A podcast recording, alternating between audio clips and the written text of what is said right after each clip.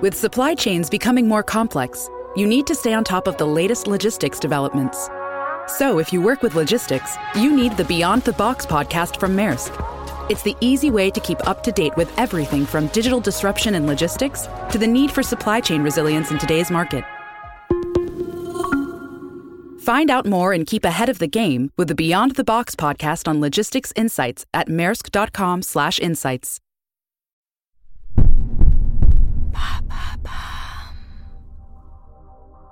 Bonjour à tous, je suis Alice Vacher, je vous souhaite la bienvenue dans l'empreinte. Nous allons essayer de comprendre ensemble comment les marques d'aujourd'hui s'engagent tout non pour notre planète. Chaque semaine, je reçois donc des start-upers, des PDG de grands groupes ou encore des directeurs de la RSE qui m'expliquent comment leur entreprise s'engage au quotidien pour porter une révolution de l'impact sur notre planète.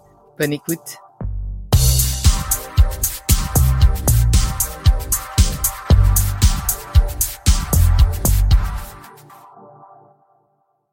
En raison de la crise sanitaire actuelle, cet épisode est enregistré à distance, d'où la qualité sonore un peu impactée. Bonne écoute et merci pour votre compréhension. Dans ce nouvel épisode de l'empreinte, j'ai le plaisir d'accueillir Vincent Maillard, cofondateur et président de Plume Énergie. Bonjour Vincent, je suis ravie de t'accueillir dans l'empreinte. Bonjour.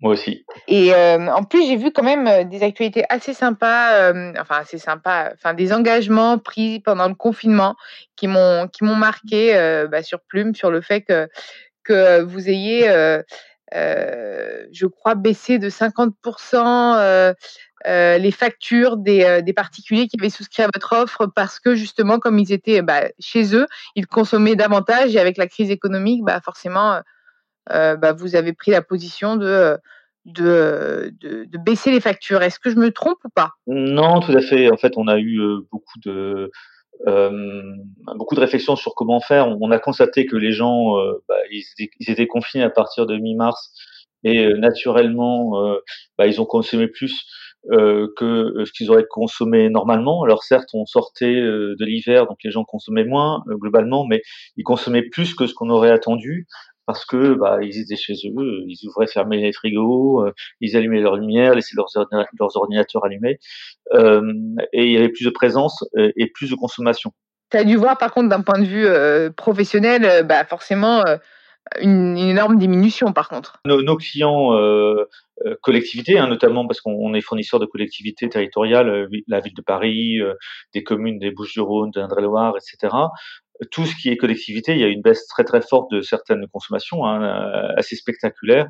Euh, bah, bien sûr, les écoles ont fermé, les stades ont fermé. Euh, il y a beaucoup de bâtiments publics qui ont été fermés et en conséquence, la consommation a baissé drastiquement. Hein. Dans certains cas, on a vu des baisses de 50%, voire sur certains sites, c'est la fermeture complète, c'est 90-95% de, de baisse de consommation. Ça, c'est sur le, marché des collectivités territoriales. Euh, qui sont une partie de nos clients, et sur les clients euh, dits résidentiels, donc euh, les ménages en fait, eux, ils ont plutôt consommé entre 10 et 15% de plus. Et, et ce qu'on a voulu faire, effectivement, c'est les accompagner en se disant, on va pas baisser le prix de l'énergie parce que c'est jamais ce qu'on veut faire, parce que l'énergie est un bien précieux, on veut pas en baisser le prix. Mais en revanche, ce qu'on pouvait faire, c'est baisser le prix de l'abonnement.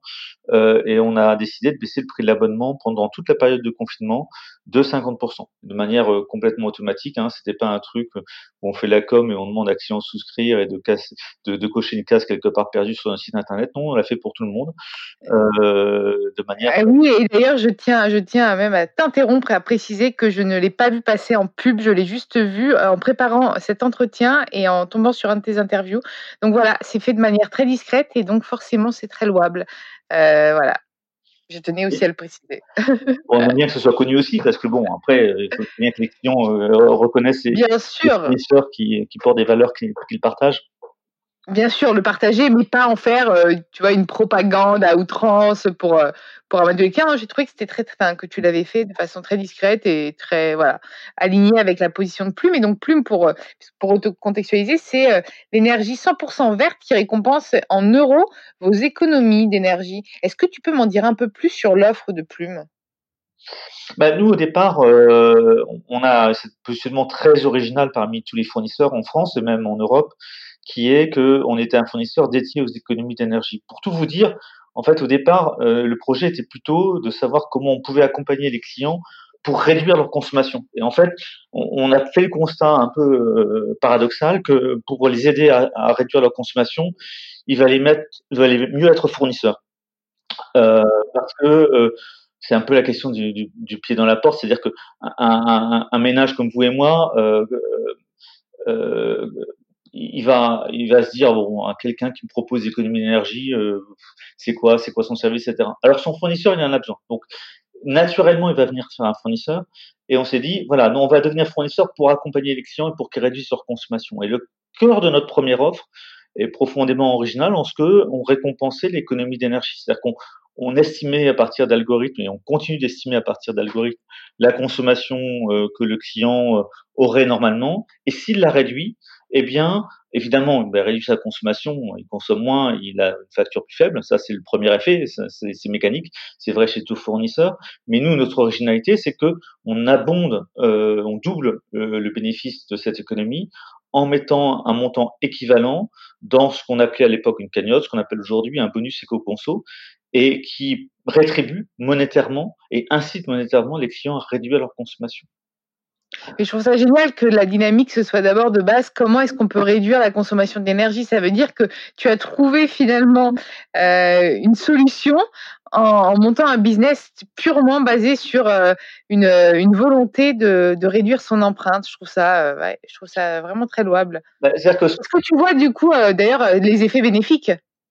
Ben, on voit les effets euh, bénéfiques de la chose, c'est-à-dire que nous, nos clients, euh, maintenant qu'on commence à avoir le recul, parce qu'on a lancé notre offre en 2016-2017, hein, donc on commence à avoir du recul et de l'historique de consommation des clients, réduisent euh, leur consommation d'environ 10% par rapport à ce qu'ils consommaient auparavant. Et ça, sans sans peine, si je puis dire, c'est-à-dire que c'est juste le fait que on leur donne des conseils, ils sont plus avertis, disons, qu'ils euh, peuvent réduire leur consommation. Ils ont cette incitation monétaire. Et nous, on n'est pas, euh, on n'a jamais voulu d'ailleurs hein, pousser les clients à acheter des gadgets importés de Chine. Euh, qui sont la quincaillerie électronique un peu inutile et qu'on va jeter et qui va polluer la planète après. Nous, ce qu'on voulait vraiment travailler, c'est euh, le côté où les clients savent qu'ils doivent, ils peuvent maîtriser avec des gestes simples. On leur, c'est euh, bah, penser euh, à, je sais pas, couvrir la casserole, à baisser la température, à, à, à, à couper les radiateurs quand c'est inutile, à les appareils de veille évidemment à les couper. Tous, tous ces gestes, tous ces petits gestes du quotidien, si on y fait attention, on peut réduire sa consommation. 10%, c'est considérable. C'est-à-dire qu'il faut, il faut voir euh, ça à la mesure. Alors on peut faire mieux, hein, mais 10% c'est considérable par rapport à tout ce qui est fait aujourd'hui. 10% de la consommation des clients résidentiels, ça représente ce qu'on appelle 15 TWh, 15 milliards de kilowattheures, c'est la production, c'est plus que la production attendue de l'EPR de Flamanville dont on nous, dont on nous parle si souvent. La transition énergétique, elle peut se faire et elle doit se faire de plus en plus aussi par une action du côté de la consommation. Et c'est ça qu'on a initié, c'est en ça qu'on est profondément original. Après, évidemment, on a fait l'énergie verte, mais on n'y a fait que dans un second temps. Euh, on l'a fait que dans un second temps parce que euh, un, c'était pas notre positionnement de départ. On voulait vraiment être original sur la, la partie consommation d'énergie. Et deux, on considérait au départ qu'il n'y avait pas, euh, on n'avait pas les partenaires suffisamment sérieux pour faire du vrai vert, euh, de la vraie énergie verte, parce qu'il y a quand même pas mal d'éco-blanchiment sur le marché, malheureusement. C'est-à-dire, est-ce que tu peux préciser un peu ce que c'est que l'éco-blanchiment? Euh, L'éco-blanchiment, il consiste à, dans notre secteur, à, à dire à un client qu'il achète du verre alors que le fournisseur s'est contenté d'acheter une espèce de garantie d'origine, donc un certificat papier, un peu partout en, Europe. Il, peut typiquement l'acheter au moins cher, et s'il achète au moins cher, il va l'acheter en Islande, il va l'acheter en Finlande. On voit bien que c'est des pays qui n'ont rien à voir avec la France. L'Islande n'est même pas interconnectée avec la France. Hein. Euh, mais ils achètent des papiers, et ces papiers, ils font quoi? Ils attestent que quelque part en Islande, quelqu'un a produit d'énergie verte. Ça apporte rien à la France ça enrichit souvent des vieux rentiers islandais qui ont hérité de leur barrage de leur grand-mère et de leur arrière-grand-mère, et ça ne fait rien, ça ne contribue en rien à la transition énergétique. Donc nous, on voulait faire quelque chose de beaucoup plus sérieux, c'est-à-dire de l'énergie verte locale, c'est-à-dire au moins française évidemment, et aussi, c'est de plus en plus cela qu'on pousse, de l'énergie verte incrémental. Il ne s'agit pas d'enrichir des gens qui ont des centrales hydrauliques depuis 50 ans ou 60 ans. Ça, c'est très bien pour ceux qui ont leur barrage, ils ont, ils gagnent de l'argent en plus, mais ça contribue en rien à la transition énergétique, c'est-à-dire que ça ne développe pas de nouveaux moyens de production. Et donc, c'est sur ces deux aspects disons, ce qu'on appelle l'incrémentalité en termes, en termes de jargon, de, métier et de localité, c'est-à-dire euh, en, premier lieu français, mais ça peut être encore plus local que ça, qu'on a travaillé, en fait. Et donc là, on a en quelque sorte euh, rassemblé les deux, les deux jambes de notre projet, hein, c'est mieux consommer et mieux produire. Et il faut bien voir que c'est très lié ces deux aspects-là. Euh, et on voit bien post-crise coronavirus, c'est-à-dire que aujourd'hui, pour rémunérer correctement les producteurs d'énergie renouvelable, on ne peut pas vendre à vil prix. On ne peut pas mmh. dire aux clients, votre énergie va être moins 10%, voire dans certains cas moins 20% moins cher que le tarif réglementé de vente. C'est-à-dire que euh, un coût qui est orienté vers du nucléaire hyper amorti euh, depuis très longtemps, et dire on est 20% moins cher que ça ou 10% moins cher que ça, et en plus on rémunère justement des producteurs en France. Ce n'est pas vrai. On ne peut pas le faire. Donc ce qu'on peut faire en revanche, on trompe d'une certaine manière les clients en faisant ça, et c'est encore plus, plus grave parce que quand on dit aux clients que l'énergie est pas chère, euh, on leur envoie un très mauvais signal. C'est-à-dire qu'on leur envoie un signal qu'ils peuvent finalement consommer plus ou faire un peu moins attention à leur consommation et que comme le prix est plus faible, eh bien, ils s'y retrouveront. Et ça, en fait, euh, tout le monde y perd. Parce que, euh, évidemment, euh, les producteurs y perdent parce qu'ils ne sont pas rémunérés justement. Donc, on enrichit, in fine, peut-être des rentières islandaises, pour reprendre mon exemple. Et le client, il perd aussi. Parce que quand il consomme plus, par derrière, sa facture va augmenter. Et donc, son gain de facture est pas, est pas du tout à la hauteur de ce qu'il pouvait espérer. Peut-être 2%. On lui annonce 10% de baisse de prix, et sa, facture baisse peut-être de 2% à cause de ces phénomènes-là. Et bien sûr, la planète y perd parce que si client consomme plus, bah, évidemment, c'est pas bon pour l'environnement. Donc, nous, on a voulu complètement inverser ce modèle et dire, il faut rémunérer justement le producteur. Donc, on va pas vendre moins cher que le tarif réglementé de vente. On va juste vendre au même prix que le tarif réglementé de vente. Mais en revanche, on accompagne le client pour qu'il réduise sa, consommation et même on le récompense pour cela. Et par derrière, il a de vraies économies parce que s'il baisse sa consommation de 10%, en plus il a un bonus de notre part, bah, sa facture va baisser de 15%, voire 20%.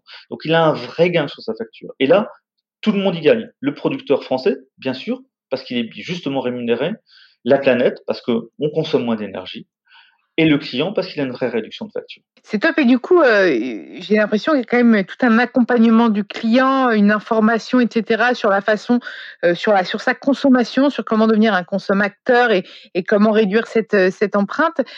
Où est-ce qu'on peut trouver toutes ces informations sur le blog? Ou est-ce que dans votre communication, dans la communication du groupe, on peut, on peut, on peut voir toutes ces informations? Ou finalement, est-ce qu'il peut simplement vous appeler un service client et avoir les informations? Alors nous, on, travaille un peu tous azimuts, mais le, projet s'est beaucoup axé autour des conseils.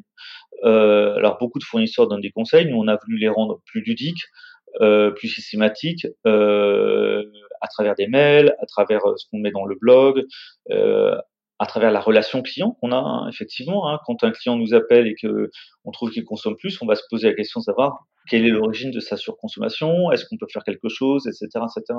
Donc, en fait, c'est un travail de tous les instants, de tous les canaux de communication euh, que, que l'on met en œuvre bien sûr d'autres projets euh, demain pour aller encore plus loin, mais, mais là-bas, c'est effectivement des conseils et des conseils personnalisés. On ne donne pas les mêmes conseils à quelqu'un qui a du chauffage, qui n'a pas du chauffage, qui est en appartement, qui est en maison, euh, qui est dans le sud, qui est dans le nord. Euh, tout ça, euh, tout ça est évidemment euh, personnalisé en fonction euh, des, des, types de ménages qu'on a le psy de la consommation d'énergie. non, mais j'adore, c'est vraiment top parce que du coup, je pense que c'est de l'accompagnement et, même peut-être pendant cette période de confinement qui a dû être un peu anxiogène, je pense que c'est quelque chose qui est très très demandé euh, par le, par le consommateur aujourd'hui. Et euh, quels sont les prochains challenges du coup pour Plume Énergie? Même si je pense que pour Plume, parce que Plume Énergie, euh, c'est juste que le nom, c'est le nom logique, mais pour Plume, quels sont les prochains challenge. Tiens, d'ailleurs, en, sortant le nom Plume Énergie, je me demande d'où te vient ce naming. Comment tu as eu l'idée? Est-ce que puisque tu es cofondateur, donc vous avez forcément eu l'idée à plusieurs, mais euh, d'où ça vient? Euh, On a, on a beaucoup beaucoup travaillé au tout début hein, sur le sur le projet. Et pourquoi est-ce qu'on a choisi Plume? Bah tout simplement parce que Plume c'est léger, parce que ouais. c'est douillet, parce que Plume c'est naturel. Donc c'est c'est c'est le côté on va alléger la facture. C'est douillet, c'est-à-dire qu'on va pas toucher à votre confort. Euh, on n'est pas dans la pénalisation, on est dans l'accompagnement du client. Euh, et c'est naturel parce que bien sûr, euh, la meilleure énergie verte, c'est celle qu'on consomme pas. par derrière, on fait l'énergie verte. C'est ces trois qualités de, de, la plume, si je puis dire, qui, ont, mmh. qui ont fait qu'on a, on a été séduit par ce, par ce mot-là, qui est très simple euh, et qui, qui nous ressemble. Moi, je valide. Je le trouve très beau comme, comme, euh, ouais, puisque l'image, en fait, même derrière la plume, est, est, très jolie. et donc, les prochains challenges pour Plume? Bah, les prochains challenges, c'est euh, de convaincre de plus en plus de clients, bien sûr. Euh, c'est euh, de proposer une offre sur le gaz, hein, parce que aujourd'hui on est fournisseur de gaz pour la ville de Paris, pour les mairies d'arrondissement de la ville de Paris, mais on n'est pas encore euh, fournisseur de gaz pour les particuliers. Pour une raison simple, c'est que c'est pas forcément simple de trouver du, du vrai biométhane, du vrai biogaz euh, en France. Donc mmh. là, on a travaillé sur ça. On va lancer, euh, on va lancer une offre et on va aussi se développer auprès des clients, euh, des clients professionnels qui de plus en plus sont intéressés euh, par travailler avec nous sur sur la transition énergétique.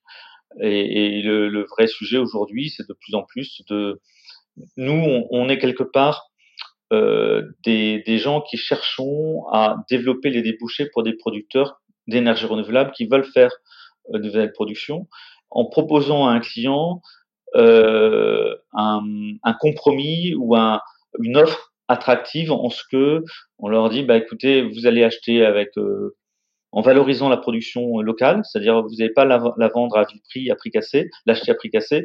En même temps, on vous accompagne sur l'économie d'énergie et et, et, pas derrière. Donc, on va euh, acquérir des clients qui vont réduire leur consommation, mais on va quand même trouver de nouveaux débouchés pour les producteurs parce qu'on est en phase de croissance en termes de parc.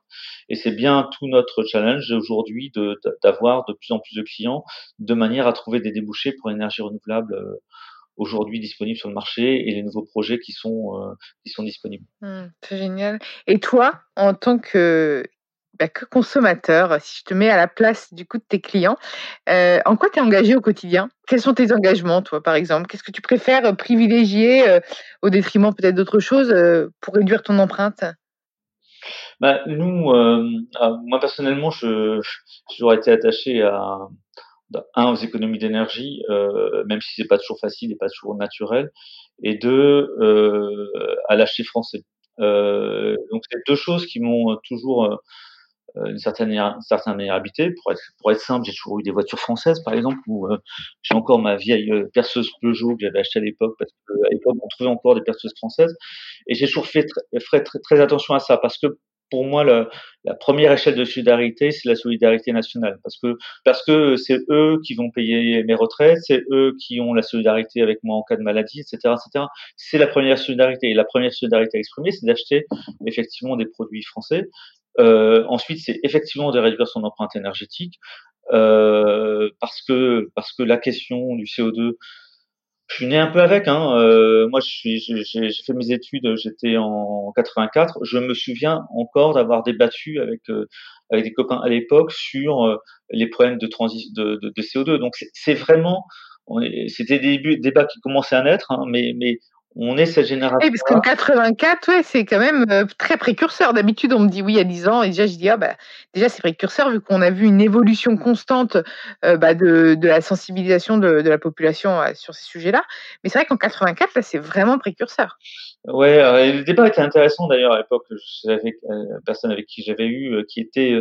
en fait, lui disait, il avait fait une étude, il disait, ouais, bon, finalement, CO2, on ne sait pas on ne sait pas ce que ça peut faire, le, le, le gaz à effet de serre, et il disait, c'est un, c'était un haut fonctionnaire, hein, il disait, euh, bah écoutez, euh, comme on ne sait pas, euh, on fait rien. et, et, et, moi j'étais dans le logique inverse, j'étais dire, comme on ne sait pas, il vaut mieux faire quelque chose. Il y a, l'inactivité et la proactivité, il y a des choses un, peu, un peu différentes. Mais c'est évident, hein, évident dans des choses. Encore, hein. Mais moi, ça me paraissait évident que bah, c'est ce qu'on dit aujourd'hui. Hein, il n'y a qu'une planète, donc on peut pas on peut pas se permettre de souper. Quoi. Euh, euh, et donc c'est extrêmement important, extrêmement important de faire ça. Oui. Et comment tu penses pouvoir, euh, bah, du coup, relocaliser beaucoup de business? Tu penses que c'est faisable à terme ou pas? Que finalement, on produise plus en France Tu vois, là, on parle d'énergie. Est-ce que toi, d'ailleurs, tu es consacré 100% aux, Français, enfin à la France, ou est-ce que tu comptes euh, partir à l'international? Bah, Pour l'instant, on est, on est basé en France et on essaie de développer notre activité en France. Peut-être qu'on développera à l'étranger si le modèle fonctionne à l'étranger, mais dans ce cas-là, on sera dans une logique de localité étrangère, effectivement. Euh, moi, bon, personnellement, je suis attaché à mon pays et mon pays c'est la France. C'est quand même notre, c'est quand même notre priorité et ça, et ça suffit aujourd'hui à, à, animer mes projets. Euh, comment est-ce qu'on fait pour relocaliser en France? Bah nous déjà, euh, on localise tous nos emplois en France. C'est assez simple ça. Euh, mmh, mmh. Nos plateaux clientèle sont en France, on n'externalise rien. Euh, voilà, que ce soit le niveau 1, niveau 2, n'importe quel niveau d'appel, on ne tombera que sur des gens qui sont installés, rémunérés France et basé en France. Euh, la production est basée en France aussi. Euh, donc on, peut faire ça. Après, on va, pouvoir aller plus loin parce qu'il y aura le sujet aussi de bah, euh, qui produit, qui construit, d'où viennent les installations d'énergie renouvelable, d'où viennent les panneaux photovoltaïques, etc., etc., qui entraîne tout le monde vers le, mieux, le mieux produire, le produire localement. Euh. Euh, évidemment, on importera, on exportera encore. Hein, euh, il y aura toujours des échanges, mais il faut euh, quelque part, dans, pour des raisons écologiques, pour des raisons économiques, pour des tas de raisons, les échanges à un moment ou à un autre, ça devient délétère.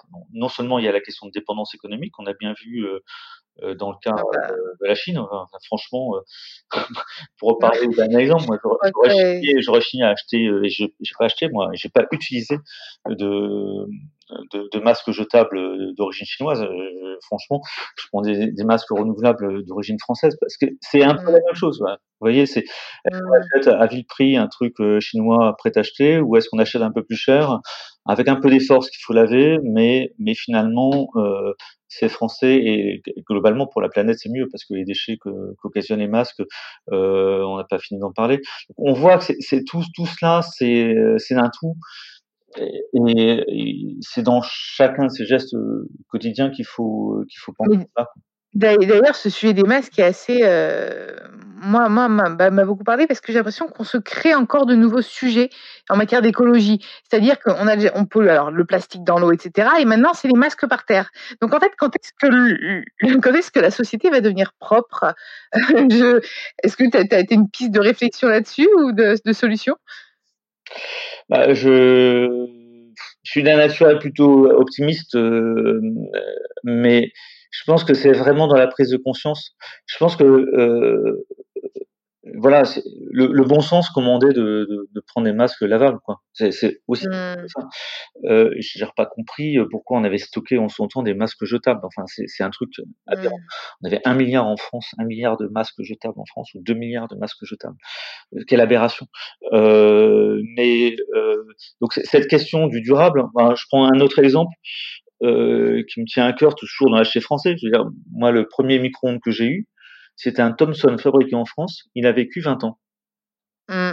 Comme le Nokia, tu te rappelles les, les, bons vieux Nokia, les téléphones? Bah Eh euh, moi, j'étais trop contente parce que j'avais le mien. On aurait dit, j'aurais dû le, le canoniser ce Nokia-là. Il a tenu tellement longtemps et puis à un moment j'étais has-been, j'étais passée dans le clan des has-been, donc il fallait que je change de portable.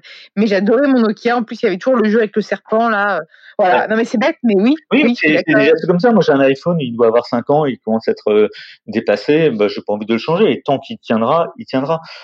Parce qu'il y a quand même finalement un encouragement de surconsommation de la société, finalement, quand on regarde bien. Même si tu vas rester, là je ne parlais pas d'une marque française, mais en général, il y a quand même un encouragement à, ben bon, mis à part l'obsolescence programmée de certains appareils, euh, à surconsommer, à toujours avoir le dernier cri d'un truc, sinon on est euh, jugé comme. Et je pense qu'il va falloir revenir un cran en arrière après ces 30 glorieuses qui nous ont permis de surconsommer et de faire un peu n'importe quoi. Peut-être euh, un peu freiner tout ça. Qu'est-ce que tu en penses? Oui, il faut freiner. Pour freiner, il faut informer les gens. il faut que les gens sachent. Quand vous achetez un produit électronique, vous savez pas combien de temps il va vivre. Euh, vous savez pas quelle obsolescence programmée qui va être par derrière. Alors bien sûr, on peut avoir un peu de bon sens, se dire on achète telle ou telle chose, mais euh, il y a euh, une forme de défaut d'information et peut-être qu'il y aura d'autres modèles qui permettront de valoriser euh, euh, ces productions qui sont plus durables. La seconde vie, la seconde main pour euh, quand on quand on même quand on est sur des plateformes comme Back Market ou autres pour revendre et redonner une seconde vie à des personnes qui se lassent parce que ça peut arriver la lassitude et pour pas les, les jeter justement puisqu'ils sont tout à fait utilisables, leur donner une seconde vie. Oui, tout à fait. Et nous, nous, on est alors on est un secteur énergétique où euh, euh, d'une certaine manière, c'est un peu ce qu'on fait aussi. Regardez, enfin, c'est marrant de dire qu'il y a une seconde vie à l'énergie, hein, parce que l'énergie ne se réutilise pas, elle, est, elle se dissipe quand, on la consomme. En revanche, on peut ne pas la consommer. Et euh, nous, ce qu'on fait, c'est un peu ça, ne pas consommer, c'est donner une seconde vie à la production qu'on a quelque part euh, évité de consommer. Et on peut lui donner une seconde vie. Nous, ce qu'on fait aujourd'hui, je ne sais pas si vous l'aviez vu, euh, mais dans la lignée de, euh, on accompagnait les clients au moment de la, crise du Covid en, en réduisant 50% les, abonnements. Euh, on a choisi de dire aux clients, quand vous réduisez votre consommation, votre bonus est congosso, donc cet abondement qu'on verse, au lieu de, de l'utiliser pour payer votre facture, tout simplement, ce que vous pouvez faire, bien sûr, vous pouvez aussi l'utiliser pour euh, donner de l'argent à TD Carbone. Euh, et on voit que d'une certaine manière, c'est c'est un peu cette idée de recyclage, c'est-à-dire l'énergie au lieu de la consommer, vous la consommez pas et elle est utilisée pour aider d'autres personnes qui vont peut-être pouvoir payer leur facture énergétique ou euh, avoir un peu un peu plus euh, pour manger euh, le soir ou quelque part améliorer leur bien-être et, et, leur situation. Et c'est ça qu'il faut dans chaque secteur, je pense qu'on peut faire quelque chose. On peut pas, faut pas s'arrêter les bras ballants en disant bah non, euh, ouais ok, on sait recycler certains trucs, mais on sait pas recycler d'autres. Non, toute chose, on peut quelque part imaginer un modèle différent où on, réutilise au bénéfice d'autres euh, l'action que l'on fait en n'utilisant pas ou euh, en évitant de gaspiller quelque chose. Parce que c'est ça recycler, c'est on évite de gaspiller et quelqu'un d'autre en bénéficie. Et nous, ce qu'on fait, c'est la même chose. On évite de gaspiller son énergie et finalement quelqu'un d'autre va en bénéficier parce que ATD Carbone l'aidera. Donc sous ces modèles de euh, quelque part de solidarité qui se, qui c'est un peu de solidarité pas sans peine parce que mais c'est solidarité sans monétarisation, c'est-à-dire sans qu'on donne de l'argent vraiment, mais on donne un effort. On donne le fait qu'on va redonner quelque chose à une recyclerie ou on donne quelque chose qui consiste à dire j'ai pas consommé et l'énergie que euh, je n'ai pas consommée, quelqu'un d'autre va en bénéficier indirectement. C'est ce geste-là que, que l'on peut apprendre, qui est un, un geste simple. Et si euh, on généralisait, je sais pas qu'on trouverait la solution au changement climatique, malheureusement, mais on contribuerait à trouver une solution. Je pense qu'il n'y a pas a pas une solution unique. Il y aura un, effort, il y aura beaucoup de petits efforts. Il y a un débat sur ce sujet-là. Il y a énormément de petits efforts à faire, énormément de volonté, et, euh, et on, je sais pas qu'on résoudra les questions, au moins on peut l'améliorer et, se mettre sur le chemin de, de, de mieux respecter la planète. Eh bien, écoute, vraiment merci Vincent. Est-ce que tu aurais envie d'ajouter quelque chose? Non, je crois que. Non, on a fait le tour. Un peu épuisé par l'interview. Ah oui, non, non, mais écoute, merci beaucoup. Euh, merci pour ce témoignage. Euh, merci à vous d'avoir écouté l'empreinte. Vous pouvez retrouver tous les épisodes sur Podinstall, Deezer, Spotify, toutes les applications de podcast. N'hésitez pas à liker, partager et commenter le podcast et même à nous laisser cinq petites étoiles sur Apple Podcast. Ça nous ferait vraiment plaisir. Passez tous une bonne journée. Au revoir. Merci.